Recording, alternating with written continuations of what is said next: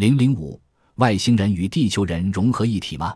在宇宙、生物和文明的演化过程中，主要经过了下述几个步骤：宇宙混沌形态、非生物形态、有生命形态、智能形态。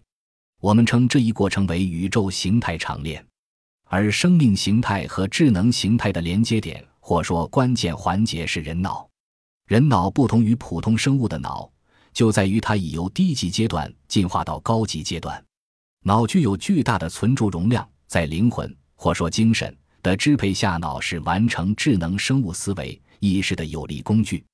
人的遗传因子 DNA 携带了人的自我体能、自我意识能力高低等信息，以完成完善的自我延续和复制。然而，在这一长链的演化过程中，当智慧还没有达到一定高度时，还无法抗拒自然灾变对演化长链进展的威胁。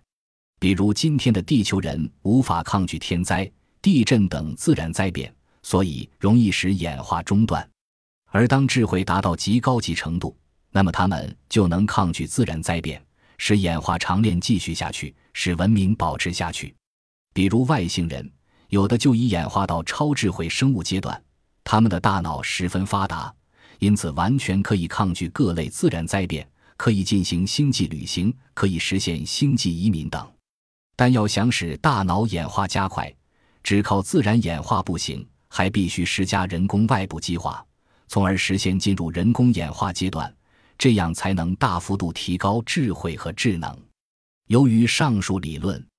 地球人与外星人目前尚处于两个不同的演化阶段，即存在着智能差异，这样他们之间就存在着思维鸿沟和联系障碍。换言之，即不同文明之间存在着交换信息鸿沟。这就如同地球人与猴子之间存在着鸿沟一样，人要想与猴子交流思想很困难，驯猴人也难免要进行一系列诱导和示范。目前来造访地球的外星人可以理解人的行为和思维，但人是无法理解外星人的思维和行为的。就像人可以理解猴子的行为，但猴子很难理解人的行为和思维一样。这就是动物心理障碍，或称思维鸿沟。这两者接轨十分困难。如此说来，外星人不愿与地球直接接触和往来，便是情理之中的事。那么，外星人既然来访地球，那么他们有何考虑呢？我们可做如下设想：一，他们主要是来采集地球植物、地理岩石等标本，抓获动物和人类进行生理解剖实验和医学遗传等研究。一句话，探测和了解地球及生物圈。二，外星人可能怕泄露他们的先进科学技术，因为他们了解地球人目前的思想素质，怕地球人一旦掌握了他们的先进技术，会用于军事。会造成战争或对外星人自身构成威胁。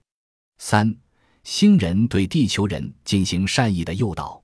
先进的科技和超智能的演化不能包办，通过外星人的行为、UFO、先进科技等对地球人进行开化引导，刺激我们的思维，像老师教导孩子一样的用心，以促进地球人人工演化进程，尽早达到高智能和超智慧阶段。如果如此，可谓外星人用心良苦。只就 UFO 这一课题的研究，就足以开化地球人的思维和开发地球人的智力了。四，地球是一类动物保护区。对于外星人来讲，称地球人为一类动物并不过头，就像地球人保护大熊猫的用心一样。来自遥远宇宙一角的外星人看到地球这块宝地，天蓝水碧。地灵人杰，物产丰富，却是一块风水宝地。然而，目前地球生态环境被破坏，灾害不断，尘烟滚滚，疾病多发。为了不使地球人受到干扰或灭绝，他们如同保护一类动物一样，将地球人化为宇宙保护区，严加管理和保护。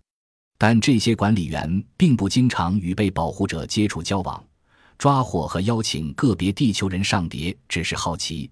实验和属于例外的活动。五，对地球怀霸占侵略野心，现在只是侦察，这种可能性不是没有。既然是侦察兵，自然就不愿暴露与地球人接触了。